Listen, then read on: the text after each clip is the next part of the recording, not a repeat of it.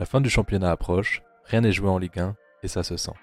Tant la course au titre que la course au maintien est haletante, sans même mentionner la course aux places européennes.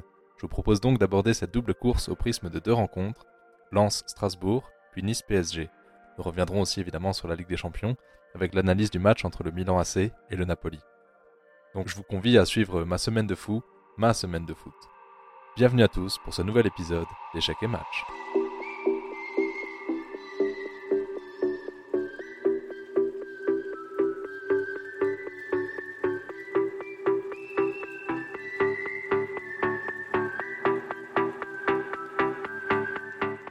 Remettons tout d'abord un peu de contexte. Euh, la Ligue 1 compte euh, jusqu'ici 20 équipes. Je vous rappelais la dernière fois que les deux premières places sont les places euh, directes en, Ligue des Champions, et que globalement les cinq premières places offrent un accès à une compétition européenne, et donc à des revenus importants la saison suivante, et à la possibilité d'attirer des joueurs qui veulent absolument jouer l'Europe. Évidemment, plus de 5 clubs français peuvent prétendre à ces places européennes, la lutte est donc âpre. On peut dire que cette saison, on a le PSG, l'OM, Lens, Monaco, Lille et Rennes qui peuvent euh, légitimement rêver à une place européenne. En effet, après la 29e journée, Paris est en tête avec 66 points, suivi de Lens et Marseille à 60, Monaco à 57, Lille à 52 et Rennes à 50. Ça fait donc serré pour attraper la première place. Le, moindre faux pas de Paris peut lui coûter le titre, tandis que la cinquième place s'arrachera également au coude à coude. Mais pendant que les yeux sont rivés sur le haut du tableau, la partie la plus passionnante d'un championnat se joue souvent dans ses bas-fonds. Car tout club de Ligue 1 veut absolument se maintenir dans l'élite chaque saison. Mais n'oublions pas que la, situation cette saison est très critique. Pour une fois, ce ne sont pas deux, mais quatre équipes qui descendent directement en Ligue 2. Et ça, ça a pour but de faire passer le championnat à 18 équipes la saison prochaine, pour alléger un peu le calendrier et peut-être permettre au club français de mieux performer en Europe, qui sait? Alors sur cette question, je vous invite d'ailleurs à aller voir mon épisode 7, où j'en débat avec un invité spécial. Mais du coup, la situation en bas de tableau est très tendue. On peut déjà dire que normalement, Montpellier, Toulouse et Clermont, qui sont respectivement 13e, 12e et 11e de Ligue 1, sont sûrs de se maintenir. Montpellier, pointe à 37 points, euh, ça fait 6 euh, points d'avance sur le 14e, qui est Nantes. Alors justement, je pense qu'on peut inclure les 7 dernières équipes dans la course au maintien, enfin sauf Angers qui, en bon dernier, n'a que 14 points. Mais disons alors que les 6 autres sont, sont en compétition directe, puisqu'il n'y a que 10 points d'écart entre eux. On retrouve donc Nantes à 31 points, Auxerre à 29, Brest à 28, Strasbourg à 26, et enfin 3 et Ajaccio à 21. Donc tout peut encore arriver, même Nantes, qui va jouer la finale de Coupe de France pour la deuxième fois consécutive, n'est pas sûr de se maintenir en Ligue 1 à l'issue de la saison. Franchement, quel suspense. Il ne reste que 8 journées, donc 8 matchs pour chaque équipe afin d'essayer de faire la différence.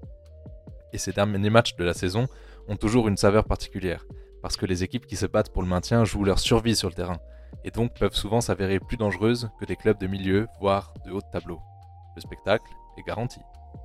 Alors maintenant que le contact est replacé, euh, vous comprenez un peu mieux l'enjeu des deux rencontres que j'ai suivies ce week-end, donc euh, Nice-PSG et Lens-Strasbourg.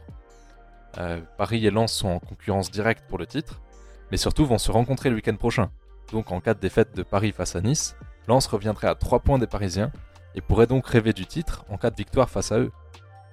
Strasbourg, de son côté, avait moyen de prendre de précieux points en cas de match nul, voire de victoire à Lens, mais ne comptait pas trop dessus non plus, c'était surtout du bonus. Mais vu la situation de ce genre de bonus, franchement c'est presque plus facultatif.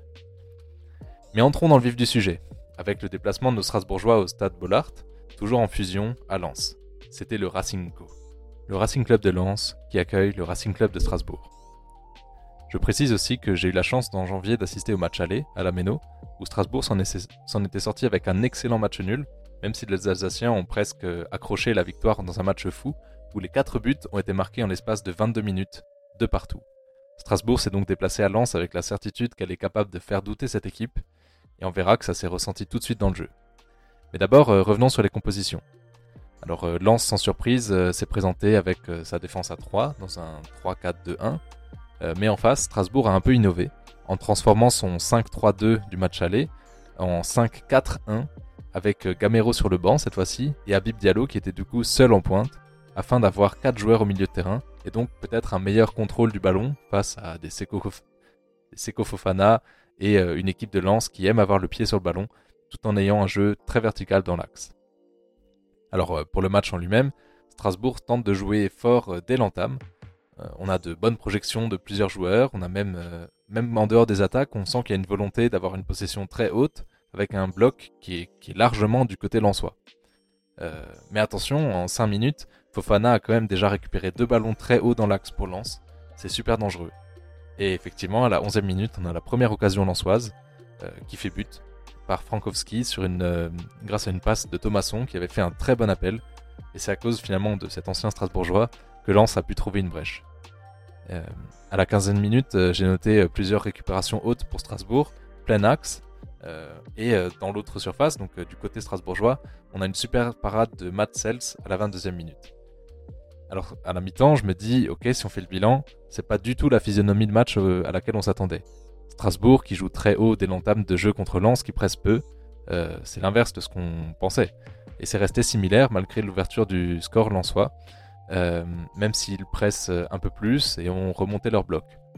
Strasbourg se procure énormément de situations intéressantes, mais n'arrive jamais à la transformer, euh, au moins en occasion franche. Et pourtant, on a, beaucoup de récupérations hautes strasbourgeoises, on a un gros match de Diallo à ce moment-là, qui a un rôle important de pivot, avec une bonne conservation de balles, une capacité à jouer de haut but. Euh, et, on se dit à ce moment que le système de jeu strasbourgeois en 5-4-1, du coup avec 4 joueurs au milieu, bah, ça permet effectivement d'avoir une meilleure maîtrise du ballon face euh, au milieu, au milieu lensois. Mais en reprenant le match, Strasbourg n'arrive toujours pas à aller au bout de ses actions euh, et finit même par se faire punir à la 65e minute avec un but de Medina après une transition offensive éclair d'Openda qui est contrée.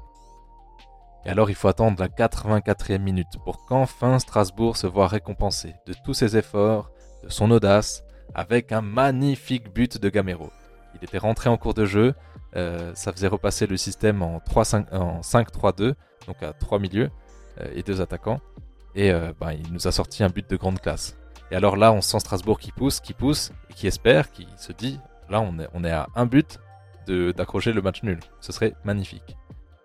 Mais c'est finalement une fin très frustrante parce qu'on a beaucoup de cartons qui sont distribués pour Strasbourg. Parce qu'il y, a une action sur laquelle les Strasbourgeois ont râlé sur une potentielle main dans la surface et que l'arbitre n'a pas sifflé. Sauf que le ballon a continué à filer tranquillement dans la surface. Ils auraient pu en profiter pour, pour marquer. mais non, ils ont préféré râler. Ils ont pris deux cartons rouges. Enfin, Diallo a pris un deuxième carton jaune et l'entraîneur adjoint a pris également un carton rouge. Donc euh, fin euh, frustrante. Alors pour faire un rapide top flop, euh, je voulais saluer les deux gardiens. alors d'un côté, du côté Lensois, on a Brice Samba, qui est toujours serein tant sur sa ligne que balle au pied, et il peut rien bon, sur le but de Gamero. Et en face, Matt Sels, il est toujours aussi précieux. On réalise franchement pas la chance qu'on a à Strasbourg d'avoir un gardien de, ce niveau-là. et enfin, du, côté Lensois, je tenais quand même surtout à, saluer le travail de, de Frankowski, qui était au charbon et au moulin, euh, il gère parfaitement son couloir. Et même à la 67e minute, il change de couloir à la faveur d'un changement. Euh, et du coup, il apporte, mais tant, défensivement qu'offensivement. Euh, il fait des bonnes passes. et puis, bah, même, il, fait l'ouverture du, du, score. quoi. et même et en défense, on peut aussi noter le, gros travail de Medina, qui a donné beaucoup d'intensité et qui a, signé le deuxième but. Pour les flops, au début, je voulais mettre Gilbert en flop. mais c'est vrai que c'est un peu exagéré côté strasbourgeois. Hein parce qu'il fait de super récupération de balles, il défend en avançant, franchement c'est top, il se projette régulièrement.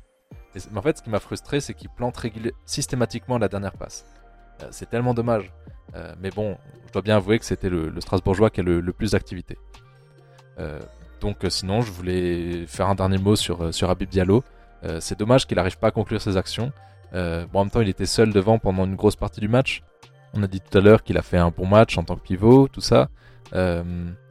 Mais euh, à la rigueur, tout ça, le fait de ne pas conclure les actions, je lui en veux pas trop. Euh, c'est juste vraiment dommage qu'il prenne deux jaunes comme ça. Il a, perdu ses nerfs. Et du coup, Strasbourg, là, va perdre son meilleur buteur pour les rencontres à venir, qui sont pourtant euh, cruciales pour la course au maintien. Alors, pour faire un bilan, on peut dire que dans un sens, Lens s'en sort très bien, même si sa victoire est méritée, et peut continuer à rêver en attendant de voir le match de Paris le lendemain sans stress. Et justement, on peut passer à, à Nice-PSG maintenant, que j'ai regardé samedi soir. Alors on a déjà dit euh, l'enjeu que ça représente pour Paris, mais en face, euh, Nice espère peut-être toujours décrocher une petite place européenne. J'y crois pas trop, mais on sait jamais. Ou au moins se mettre en confiance pour son quart de finale de Conference League qui a le jeudi, euh, sachant que c'est le dernier club français qui est encore en lice en Europe. Pour les compos, Nice s'est présenté avec un 5-4-1 en phase défensive, mais en attaque, ils passaient en nombre devant. On pouvait presque les voir en 2, 3, 5. C'est impressionnant. En face, le PSG s'est montré avec. C'était le retour de, la défense à 3 donc en 3-5-2, avec une défense à 3, Danilo, Ramos, Marquinhos, puisque Kimpembe est toujours blessé. Euh, on avait évidemment Nuno Mendes et Hakimi en piston, et un milieu composé de Carlos Soler, Renato Sanchez et Vitinha. Et devant, on retrouvait évidemment la paire euh, Mbappé et Messi, euh, toujours en l'absence de Neymar. Alors, pour le match, Paris commence plutôt bien et dirige le tempo du match, tente quelques tirs de loin par Messi, par Carlos Soler. Mais à la 9 minute, Renato Sanchez sort sur blessure. Décidément, son corps est complètement détruit. Franchement, c'est dommage. C'est vraiment un super joueur.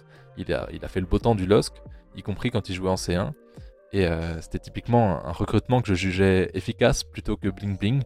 Euh, mais malheureusement, bah, il est tout le temps blessé. Alors, bon, d'aucuns diront qu'il était déjà à Lille et que c'était pas une surprise. Mais je reste déçu. Je reste déçu.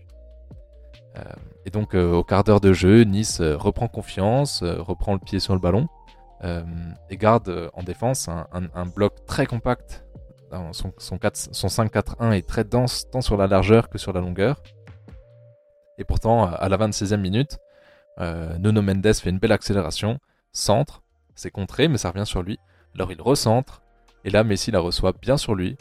Il a juste à pousser le, ballon au fond du but. Donc ça fait un premier but pour Paris. À la 34e, j'ai noté qu'au contraire, Ramos a tenté un, renversement qui est très bas, euh, mais qui finit euh, dans l'axe, loin de tout parisien. Et alors euh, Kefren Turam surgit, fonce au but, et il faut un retour salvateur de Marquinhos pour éviter le pire. Et à la 42e, Thuram refait une percée magnifique et un très beau centre pour Pépé au second poteau qui frappe, mais Donnarumma le contre parfaitement. Il doit faire un deuxième arrêt important deux minutes plus tard sur, une frappe de Ramsey. Alors en, cette fin de première mi-temps, euh, Nice a montré qu'elle peut être très dangereuse face au PSG, mais euh, bah, maintenant qu'il faut réussir quand même à, conclure les actions. Et retour des vestiaires, 50e minute, de nouveau énorme action pour Nice. Euh, la balle a presque entièrement franchi la ligne. il faut que la VAR le vérifie, enfin la goal line technologie, ça s'est joué à quelques millimètres, c'était vraiment impressionnant. Et donc ça fait pas but. Et ils ont encore ensuite enchaîné d'énormes occasions.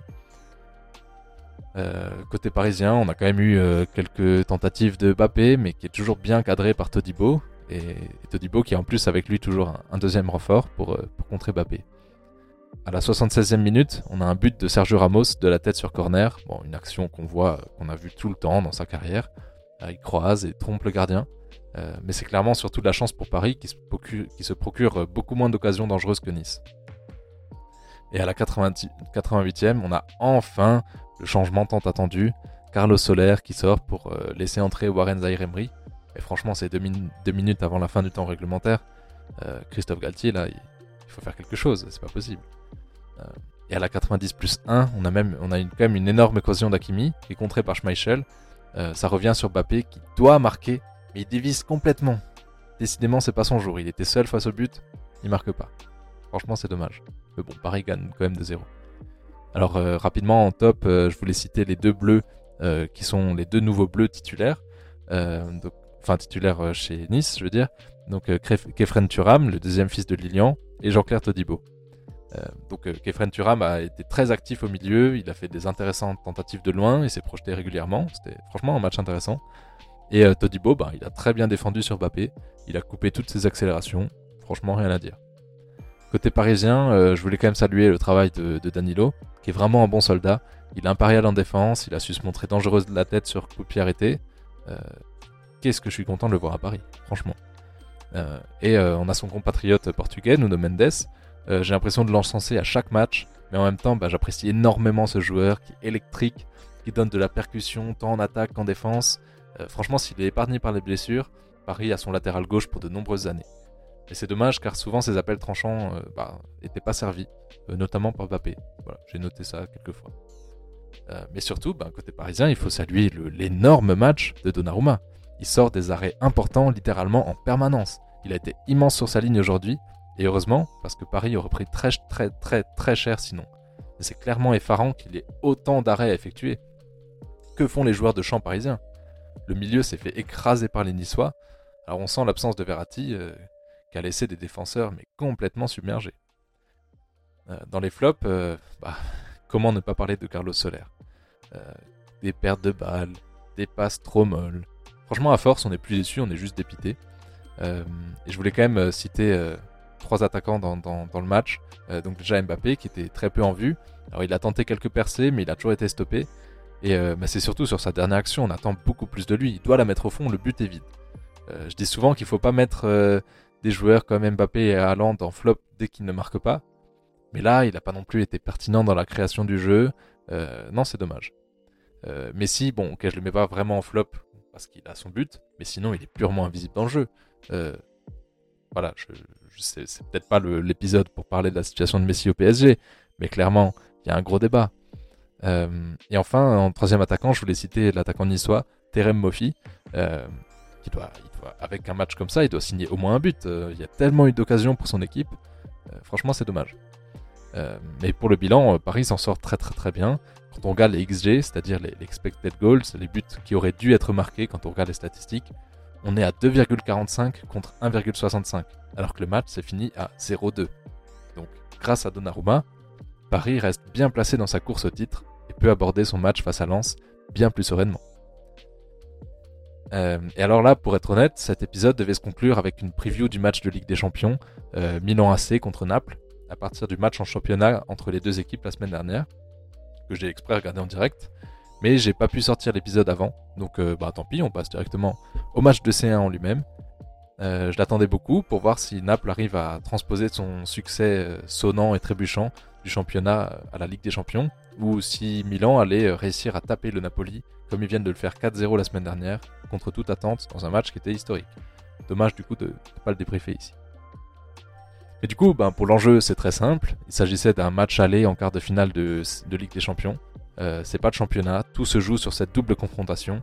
Et là, Milan peut peut-être faire parler son expérience face à la jeune équipe, pourtant si bien huilée, du Napoli. Alors en termes de compo, Milan s'est présenté avec un 4-2-3-1, avec euh, Benasser en numéro 10, comme lors du match euh, au stade Maradona la semaine dernière. Et euh, à noter aussi pour nos auditeurs français que trois titulaires, trois joueurs qui sont titulaires en bleu étaient aussi titulaires ce soir. Mike Maignan dans les buts, Théo Hernandez à gauche et Olivier Giroud en point. en face, le Napoli s'est présenté toujours en 4-3-3, mais avec Elmas en faux neuf pour pallier l'absence d'Ozimène. Alors ça, c'est un choix fort du coach. Il n'a pas reconduit Simeone comme la semaine dernière. il n'avait pas été capable de convertir les actions, c'était dommage. Et du coup, là, il préfère carrément changer son organisation tactique en intégrant un faux neuf, plutôt que peut-être euh, d'essayer Raspadori, par exemple, euh, euh, qui est normalement un avant-centre de métier. Et le match commence tout de suite très fort. À la 50e seconde, on a une énorme occasion. Une erreur de communication du défenseur milanais Krunic, le ballon qui file tranquillement devant le but vide. Mais heureusement pour Milan, il n'y a aucun Napolitain qui parvient à bondir suffisamment vite dessus. Franchement, c'est fou. Normalement, ce genre d'action en C1, ça se paye content. Et, à la troisième minute, euh, Naples continue. On a une frappe surpuissante d'Anguissa à l'entrée de la surface, qui est sortie par Maignan. Euh, voilà, Naples pousse très fort. Euh, en face, on a quand même ben, Théo Hernandez qui propose beaucoup en attaque. on le retrouve à la droite de Giroud à la cinquième minute, alors qu'il est latéral gauche normalement. Et justement, je trouve d'ailleurs qu'on a un bon jeu en pivot de, Giroud pendant ce match. À la 9 minute, euh, Kvara tente une percée depuis l'aile gauche euh, napolitaine.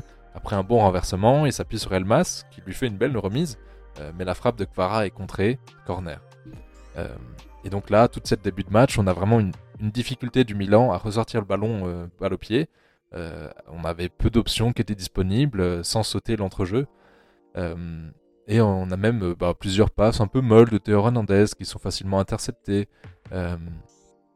Et malgré tout, euh, malgré ces difficultés du Milan et la grande intensité du Napoli, euh, bah, les Napolitains n'arrivent pas à ouvrir le score. Elmas en faux neuf, il offre pas la même palette d'armes qu'Ozimène. Il n'a pas un aussi bon jeu de tête, donc euh, bah, le Napoli il centre pas en hauteur comme il le fait souvent d'habitude. il faut se réinventer, on sait que c'est pas toujours évident de se réinventer en Ligue des Champions. Et alors à la 24e minute, mais quelle action de Raphaël Léan Il traverse tout le terrain balle au pied, à toute vitesse, se retrouve presque en 1 contre 1 avec le gardien, mais son tir rase le poteau, malheureusement pour lui. Euh, mais à part ce genre de contre fulgurant, c'est assez dur pour les Milanais de construire quoi que ce soit, euh, même si ce genre d'action est un véritable avertissement.